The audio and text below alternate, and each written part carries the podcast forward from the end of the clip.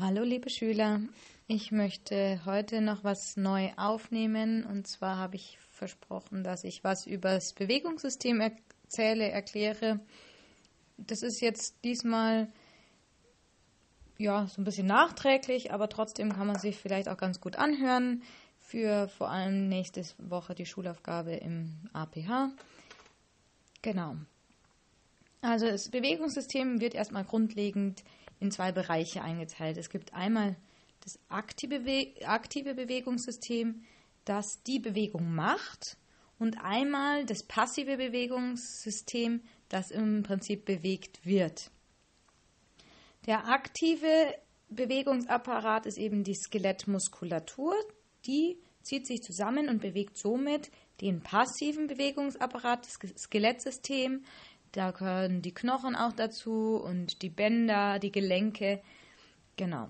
Und wir fangen jetzt einfach an mit den Knochen so ein bisschen, also mit dem passiven Bewegungsapparat. Die Knochen, das sind circa 223 Knochen. Ähm, und die Knochen sind halt hauptsächlich dazu da, unserem Körper die Gestalt zu geben, die er hat. Und ihn zu stützen, zu schützen. Ähm, außerdem ist im Knochen eben auch sehr, sehr viel Kalzium. 99 Prozent des gesamten Körperkalziums ist eben im Knochen und dadurch kann man eben den Kalzium auch steuern durch die Knochen. Man kann leicht ein bisschen Kalzium aus den Knochen ausbauen und auch wieder eben im Knochen speichern. Dann wird in Knochen, vor allem in den Röhrenknochen, in der, im Knochenmark, wird eben das Blut gebildet. Dazu brauchen wir also den Knochen auch. Genau, das waren erstmal die Aufgaben. Und ähm, weil wir jetzt gerade beim Knochenmark sind, können wir auch gleich den Aufbau von so einem Röhrenknochen be ähm, beschreiben. Und zwar ist das Besondere, diese werden auch lange Knochen genannt und die haben eben an beiden Enden Epiphysen.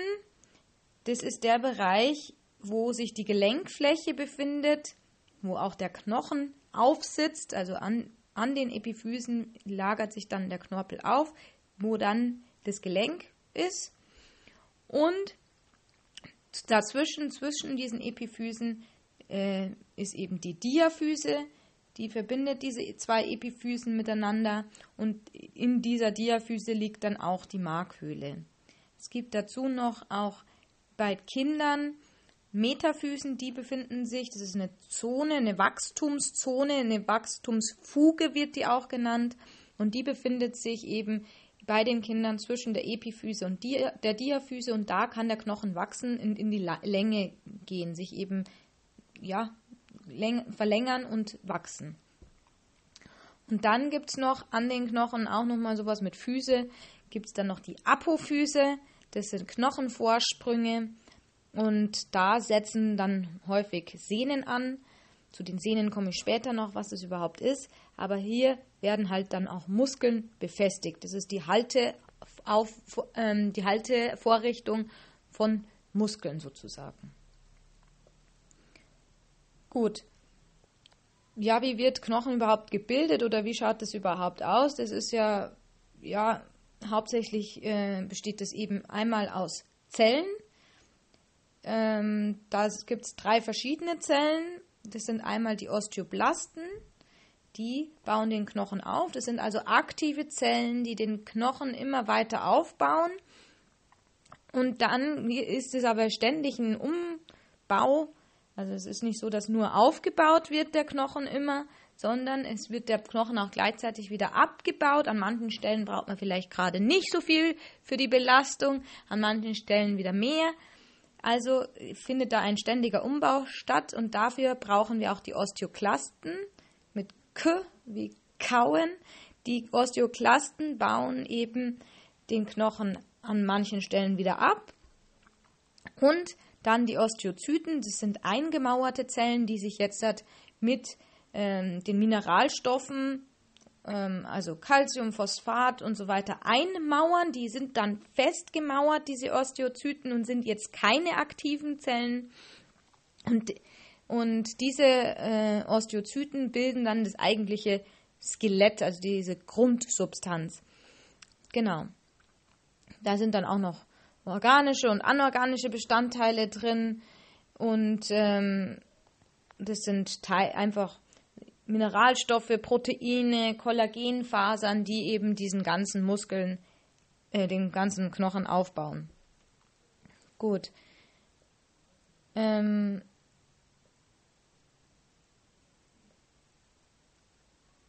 wie wird der Knochen ernährt? Es ist so, der Knochen wird über Arterien ernährt, die von außen von der Knochenhaut, dem Periost, in das Innere ziehen und dadurch kriegt er quasi Blut und äh, Sauerstoff, äh, Glucose, Zucker quasi, um sich zu ernähren. Anders schaut das Ganze beim Knorpel aus. Der hat keine eigene Blutversorgung, sondern der wird über Diffusion ernährt. Wenn ihr euch erinnern könnt, ich habe euch das schon versucht zu erklären. Ähm, das ist quasi ein Stoffaustausch äh, durch das, dass an manchen Stellen eben eine niedrigere Konzentration ist und es immer ein Konzentrationsausgleich stattfinden sollte. Ähm, genau, also das ist die Diffusion und durch diese Diffusion wird eben der Knorpel ernährt. Der Knorpel um den Knorpel rundum ist eine Flüssigkeit, ähm, die nennt man Synovia. Und von dieser Synovia, die hat auch Nährstoffe eben drin und aus dieser Synovia wird der Knorpel ernährt. Das ist auch ein Grund, warum eben der Knorpel relativ schlecht heilt, weil er eben keine eigene Gefäßversorgung hat und nur über diese Gelenkflüssigkeit ernährt wird. Gut. Ähm, Knorpel ist relativ elastisch und, und schaut, dass der Knorpel, das ist dafür da, dass das Gelenk auch gleitfähig ist und dass das äh, ja, sich gut bewegen lässt, dass er auch abpuffert. Ähm, Genau, und der Knorpel ähm, überzieht eben die Gelenkflächen. Und da sind wir jetzt auch schon beim Gelenk, weil Gelenke verbinden jetzt eben zwei oder mehr Knochen miteinander und hier findet eben die Bewegung statt. Ähm, da ist ein Gelenkspalt normalerweise und ähm, um diese ähm, Gelenkspalt ist eine Gelenkkapsel die im Prinzip die Gelenkflächen und diesen Gelenkspalt umschließt. Ähm, bei den Gelenkflächen ist meistens ein Partner eher äh, kugelig und der andere hat dann eben die passende Mulde da drin, sodass sich diese Kugel eben in dieser Mulde bewegen kann. Ähm, genau, es gibt eine Gelenkhöhle, da, das ist der, die, der Raum, den diese Gelenkkapsel umschließt. Und in dieser ist eben die Synovia drin. Das ist eben die Gelenkflüssigkeit oder man nennt sie auch Gelenkschmiere, die auch eben der Gleitfähigkeit des Gelenks dient und eben, wie wir gerade schon gehört haben, der Ernährung des Knorpels. Es gibt verschiedene Gelenktypen. Ähm, das ist einmal das Kugelgelenk. Das Kugelgelenk ist im Prinzip unser beweglichstes Gelenk. Das hat drei Achsen, das heißt, ich kann Vorwärts-, Rückwärtsbewegungen, Seitlichbewegungen, Drehbewegungen machen. Es sind drei Achsen eben, um die sich dieses Kugelgelenk bewegen kann. Beispiele wären jetzt hier das Schultergelenk oder das Hüftgelenk. Dann gibt es aber auch Gelenke, die nicht so beweglich sind. Es gibt Gelenke, die nur zwei Achsen haben. Beispiel ist zum Beispiel das Sattelgelenk am Daumen, wo sich der Daumen eben auch gegenüberstellen kann. Ich kann also den Daumen nicht nur von hinten nach vorne bewegen, sondern eben auch gegenüberstellen. Das ist ein besonderes Gelenk. Dann gibt es Eigelenke, die auch zwei Achsen haben, zum Beispiel im Kopf, wo man auch sagt, man kann links, rechts, vorne, vor, zurück. Ähm, oder auch das Handwurzelgelenk, also das Handgelenk, ja. Ähm, das sind Eigelenke. Ähm, dann gibt es eine Achse, zum Beispiel beim Drehgelenk oder beim Scharniergelenk. Das Drehgelenk ist auch wieder ein relativ besonderes Gelenk, ist ein Teil von Kopfgelenk oder auch der L, ein Teil vom Ellenbogen ist ein äh, Drehgelenk. Und dann gibt es noch die Scharniergelenke eben, die einfach nur nach vorne und hinten sich bewegen lassen. Zum Beispiel die Finger oder das Ellenbogengelenk. Da kann man eben vor zurück bewegen. Genau. Es gibt dann auch noch hm, plane Gelenke. Plan heißt flach. Flache Gelenke, sie sind eigentlich zwei ebene Flächen und die kann man natürlich so ein bisschen verschieben, aber eine richtige Bewegung ist da meistens nicht drin. Das ist, die sind meistens diese Gelenke auch noch befestigt durch Bänder und Sehnen, sodass da eben nicht so viel Bewegung stattfinden kann, dass auch die Gelenkpartner sich nicht einfach gegeneinander verschieben und dann einfach wegrutschen. Ne? Gut. Das sind dann meistens eben so straffe Gelenke, man nennt die auch Amphiarthrosen. Gut. Dann kommen wir eigentlich schon in Richtung Muskeln. Wir besprechen noch kurz die Sehnen. Die verbinden nämlich jetzt eben die Knochen und die Muskeln miteinander. Ähm, die bewirken im Prinzip die Bewegung, indem sie sich festhalten am Knochen. Also die bestehen aber eigentlich aus Muskel, also sind Binde, gehen vom Bindegewebe des Muskels aus und sind somit auch ein Teil des Muskels. Und da kann man immer unterscheiden, immer eine Ursprungssehne und eine Ansatzsehne. Das heißt, ein Teil, der eben näher am Körper ist, also proximal, und ein Teil, der weiter weg vom Körper ist, das ist die distale, äh, der distale Anteil, das ist die Ansatzsehne. Und manche Sehnen gehen aber sogar richtig in so richtige Sehnenplatten über. Also es ist dann nicht nur eine Sehne wie so ein Band, sondern eben wie so eine Platte, die sich da festhält. Genau. Und dann sind wir auch schon beim aktiven Bewegungsapparat, eben bei den Muskeln. Ähm, der ist jetzt eben für Bewegung und Haltearbeit zuständig. Auch für den Wärmehaushalt ist der wichtig. Ähm, genau, und was ich jetzt noch gern erklären würde nochmal, ist die, die, ähm, wie sich der Muskel überhaupt bewegen kann. Der ist ja, die Skelettmuskulatur ist ja willentlich beeinflussbar. Das heißt, wir können die Skelettmuskulatur steuern. Unser Hirn oder wir als Menschen sagen, das macht unser Hirn, gibt es weiter. Wir sagen, okay, ich möchte jetzt den Daumen bewegen. Gut. Und damit das jetzt halt vom Hirn in den Daumen kommt und der Daumen sich dann bewegt, dafür geht eben das, diesen Weg und zwar erst vom Gehirn ins Rückenmark und vom Rückenmark, da sitzt dann eine Nervenzelle im Rückenmark, das Alpha-Motoneuron, heißt diese Ner heißen diese Nervenzellen, die da im Rückenmark sitzen.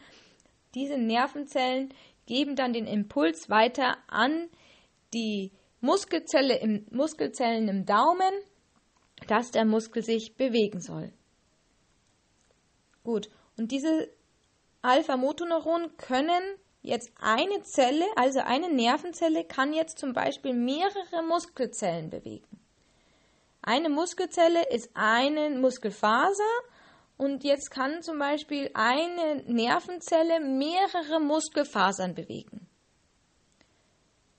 Eine Muskelfaser hingegen kann immer nur von einer Nervenzelle erregt werden. Weil sonst könnte es eben zu widersprüchlichen Aufgaben oder widersprüchlichen äh, Reaktionen kommen, wenn eine Nervenzelle so sagt und die andere Zelle würde anderes, anders sagen, dann wüsste der Muskel nicht mehr, was er machen soll. Das heißt, es geht nur immer, dass eine Muskelzelle von einer Nervenzelle erregt wird. Aber eine Nervenzelle kann mehrere Muskelzellen erregen. Gut, ich hoffe, das habt ihr verstanden. Ein bisschen, äh, muss man so ein bisschen mitdenken, vielleicht versteht man es dann. Genau.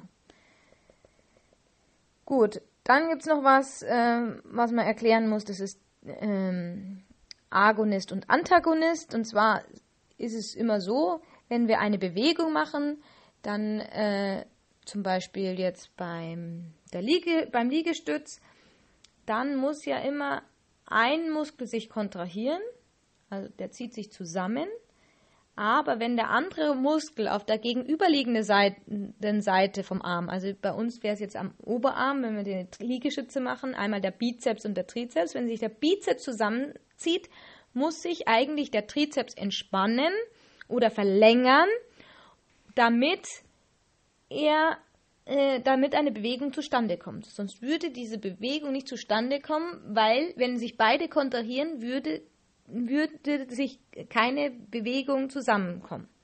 Also gibt es den Agonisten, der die Bewegung macht und sich kontrahiert, und den Antagonist, das ist der Gegenspieler der, dieser Bewegung, der sich dann eben zum Beispiel locker lässt. Genau, das ist Agonist und Antagonist. Und dann haben wir noch diesen Begriff von äh, der Kontraktion, dass es einmal eben diese isometrische Kontraktion geht, gibt. Das heißt, dass sich der Muskel anspannt, ohne sich zu verkürzen, zum Beispiel bei Haltearbeiten. Dabei kommt keine Bewegung zustande. Das ist zum Beispiel, wenn ich jetzt auf der ausgestreckten Handfläche ein äh, schweres Buch halte. Dann könnt ihr das ja mal zu Hause ausprobieren. Ihr werdet sehen, dass ihr das nicht zu lange machen könnt, weil die Muskeln dann irgendwann müde werden. Also wir haben hier auch eine Kontraktion, eine Muskelarbeit, aber der Muskel bewegt sich nicht. Anders ist jetzt, wenn ich jetzt zum Beispiel Hanteltraining mache, dann habe ich, dann habe ich auch an der ausgestreckten Hand die Hantel, zieht die dann zu mir her und habe dann so die Bewegung. Auch das geht auf den Bizeps und auf die Muskulatur, aber der Muskel verkürzt sich und ich habe eine Bewegung. Also bei, ich kann, auch wenn ich jetzt zum Beispiel Muskeltraining mache, kann ich immer die isometrische Kontraktion machen und da auch ne, den Muskel trainieren. Oder ich kann die isotonische Kontraktion mit Bewegung machen, wo sich dann der Muskel verkürzt und ich damit auch ein Training habe für den Muskel. So, das war es jetzt soweit von mir zum Bewegungssystem. Die wichtigsten Sachen erklärt. Die Muskeln und Knochen müsst ihr leider selber lernen. Aber ich hoffe, dass euch das jetzt noch mal ein bisschen was gebracht hat und dass ich ja somit noch ein paar Fragen aus dem Weg schaffen konnte. Ich wünsche euch noch einen schönen Abend und ein schönes Wochenende. Tschüss.